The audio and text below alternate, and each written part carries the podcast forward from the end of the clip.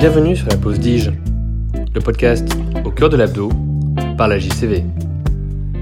Aujourd'hui, le thème de l'épisode est le développement durable au bloc opératoire.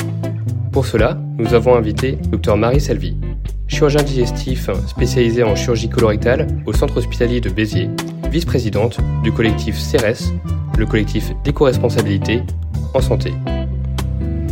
De nos jours, le réchauffement climatique est une réalité qui nous touche tous. Chaque élément de la société a un rôle à jouer dans le développement durable. En particulier, le bloc opératoire, qui représente 30% des émissions en CO2 d'un hôpital, une seule opération chirurgicale produit autant en une semaine de déchets qu'une famille de 4 personnes. Bonjour docteur Salvi. Bonjour. En tant que chirurgien digestif, quels sont les leviers disponibles pour diminuer l'empreinte carbone au bloc opératoire? Alors déjà, il faut savoir que lorsqu'on est chacun dans nos établissements de santé et qu'on veut essayer d'avoir une démarche éco-responsable, il faut pas voir les choses en grand trop rapidement. Il y a plusieurs leviers possibles. Et le premier, c'est d'agir à un petit niveau avec des mesures simples, faciles à mettre en place, mais qui peuvent déjà permettre une prise de conscience. Par exemple, euh, les économies d'eau, les, euh, les économies de ventilation sur les salles qui sont inoccupées. Par jour, ça peut faire jusqu'à 60% d'économies. Euh, dans les salles qui sont inoccupées, qu'on laisse allumer, allumer les ordinateurs, tout ça, ça paraît être pas grand-chose, mais quand on le fait à l'échelle d'un établissement de santé et qu'on le prend à l'échelle de tous les établissements de santé de France, c'est là où on fait réellement des économies. Et pourtant, pour nous, ça nous paraît être des gestes qui sont vraiment anodins et qui sont pas euh, des grosses démarches au sein de nos établissements. Ça, c'est le premier level. Ensuite, on peut aller un petit peu plus loin. Il faut, euh, s'il n'y a pas déjà de formation du personnel de santé à tout ce qui est les dasseries, le tri au sein du bloc opératoire, il faut refaire de la formation. Il faut mettre des pancartes au sein de chaque salle de bloc opératoire pour que les gens s'y retrouvent. Ça, c'est important d'actualiser et de répéter régulièrement pour que les gens se sentent concernés par le, euh, tri, notamment des dasseries. On rappelle qu'ils sont des déchets infectieux qui sont plus difficiles à éliminer et il y a au final très peu de déchets qui se trouvent être des dasseries. Donc ça, c'est un point déjà le level au-dessus. Après, on peut travailler sur nos tenues de bloc opératoire. À un moment donné, on est tous passés à l'usage unique sur les tenues pour aller au bloc opératoire pour des questions infectieuses. On a bien démontré qu'il n'y a pas plus de risque infectieux à avoir des tenues qui sont réutilisables. Mais ça, il faut réenclencher les systèmes de stérilisation au sein de nos blocs pour réavoir des tenues réutilisables. Donc ça, déjà, il faut qu'il y ait une démarche qui soit un petit peu plus avancée. Et le dernier point important pour un chirurgien, c'est il faut qu'on diminue ce qu'on appelle l'overage. L'overage, c'est-à-dire on ouvre des boîtes de chirurgie et finalement on n'utilise pas tout le matériel. Il faut savoir que dans les boîtes de chirurgie, certaines études ont montré qu'on utilisait réellement 13 à 22% des instruments qu'on ouvre et on restérilise tout ça tout le temps. Donc, mais ça, ça demande que tous les chirurgiens d'une équipe se mettent autour d'une table rediscutent de leur boîte de chirurgie, essayent d'harmoniser leur stratégie, leur, leur pratique. Alors ça, c'est plus compliqué. On peut pas d'emblée arriver et dire, allez, on va refaire toutes les blocs au bloc opératoire. C'est ça, c'est plus difficile. Il faut déjà avoir démarré par d'autres démarches. Il y a même des centres qui font des custom packs, c'est-à-dire qui fait une boîte où dedans, tout est utile et on n'a besoin que de ça et de rien d'autre. Alors là, forcément, ça, c'est le top du top. Mais c'est, ça reste des expériences locales et ça demande d'avoir une certaine, euh, un certain recul sur son attitude éco-responsable au bloc. Et enfin, il faut travailler en équipe. Le CRS, c'est un collectif qui est multidisciplinaire, c'est-à-dire que dedans, il y a des chirurgiens qui réfléchissent, il y a des anesthésistes, il y a des pharmaciens.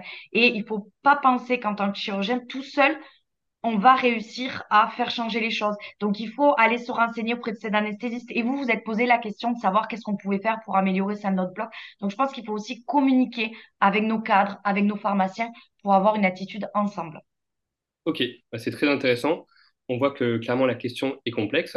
Moi, j'avais une question par rapport à ça. Actuellement, il est certain que des pyjamas de bloc opératoire réutilisables, c'est plus écologique qu'en traitement des déchets euh, d'un pyjama à usage unique. Oui, tout à fait. Et ça, il y a quelques années, on pensait complètement l'inverse. Et honnêtement, dans la littérature sur l'éco-responsabilité au bloc opératoire, la littérature n'est pas vaste pour le moment. Mais les tenues lavables, ça, c'est quelque chose qu'on a réussi à démontrer non seulement il n'y a pas plus de risque infectieux, mais en plus, en termes la rapport bénéfice-risque, euh, entre utiliser de l'eau, recycler des déchets, de ça, est vraiment en faveur des tenues euh, réutilisables. C'est bon à savoir. J'imagine qu'en fait, tout le monde n'était pas au courant pour cette question. Mm. Au sein de votre centre hospitalier, vous avez pu réaliser depuis votre arrivée certaines évolutions au bloc opératoire. Alors, pour replacer un petit peu le contexte, je suis une jeune PH, donc je suis installée depuis un an et demi dans un centre périphérique qui est l'hôpital de Béziers, donc un périphérie du CHU de Montpellier.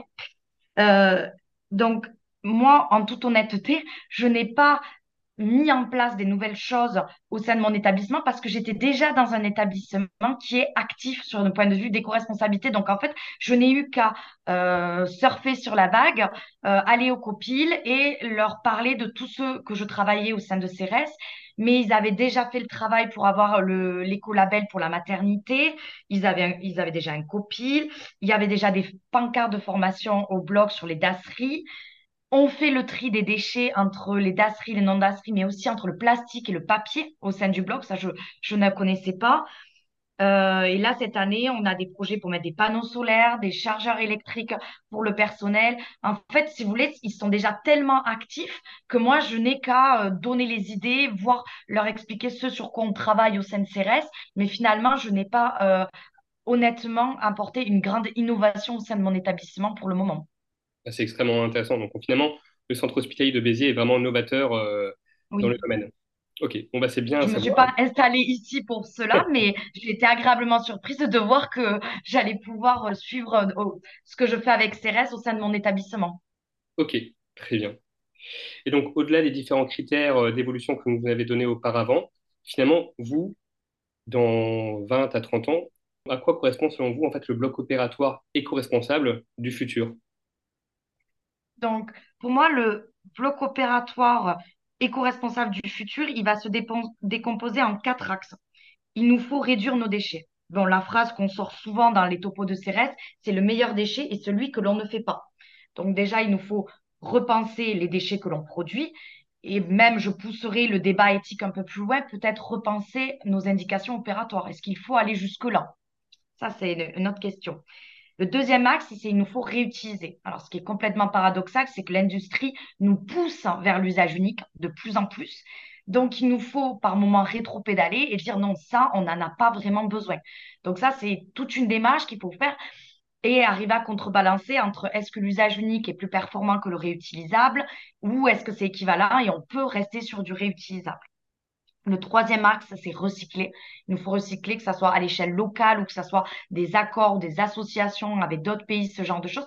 Mais c'est assez lourd à mettre en place, mais il faut trouver des solutions pour recycler et pour ne pas toujours euh, éliminer tout ce qu'on a utilisé. Et tout ça, ça vient au quatrième axe qui est repenser. Alors, repenser, ben, repenser notre chirurgie, notamment avec la RAC. La RAC nous permet en chirurgie viscérale de nous dire que ben, finalement, on n'a pas besoin d'autant de drains, qu'on n'a pas besoin de drainage systématique, de sonde urinaire systématique, de sonde gastrique systématique.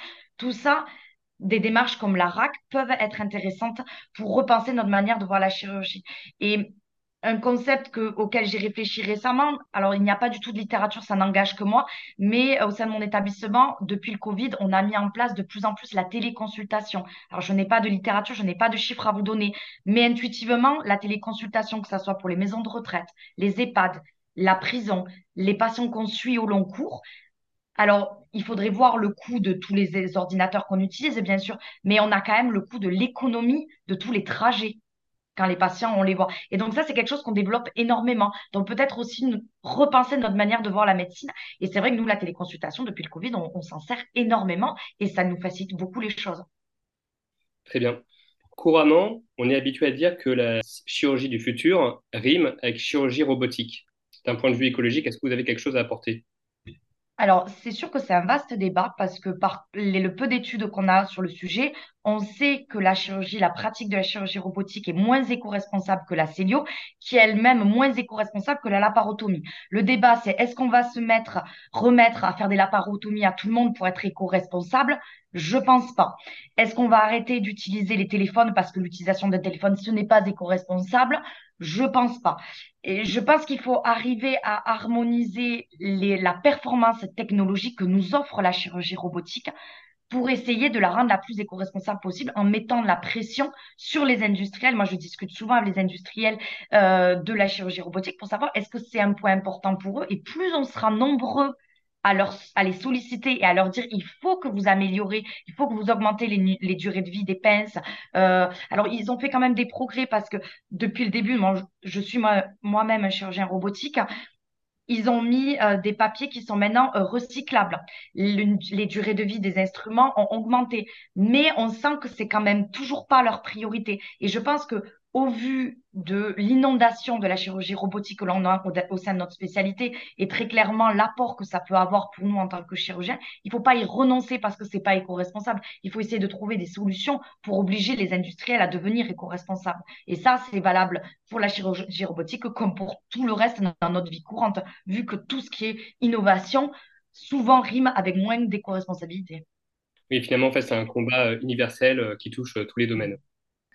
Globalement, est-ce que vous auriez en fait un message à faire passer aux jeunes, aujourd'hui, aux jeunes internes, aux jeunes chefs de clinique, vis-à-vis de leur conduite à devenir par rapport au développement durable et à l'influence du développement durable sur leur euh, pratique opératoire? Alors, je pense déjà qu'il faut se déculpabiliser parce qu'il n'y en a aucun d'entre nous qui peut prétendre avoir un impact carbone qui est complètement nul.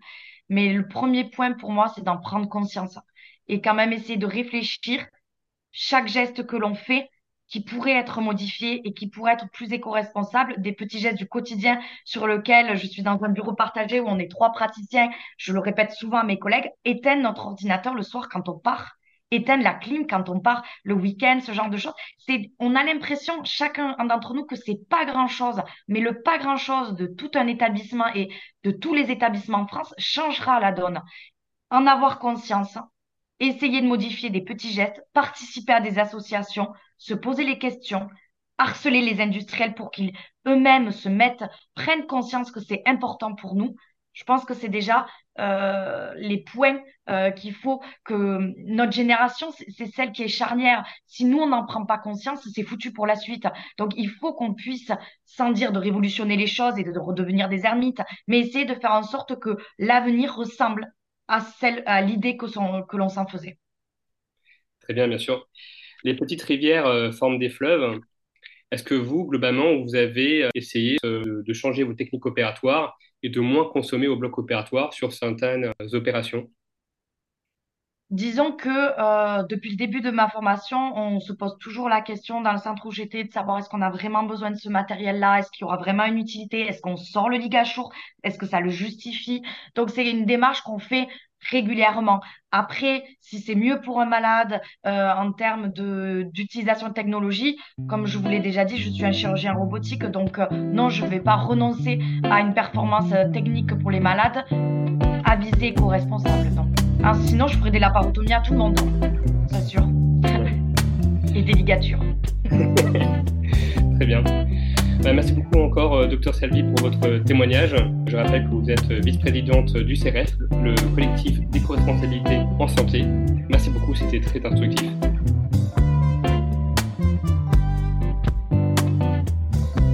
Si jamais tu as aimé cet épisode, n'hésite pas à mettre 5 étoiles, à t'abonner et à diffuser autour de toi. A bientôt sur la pause Dige.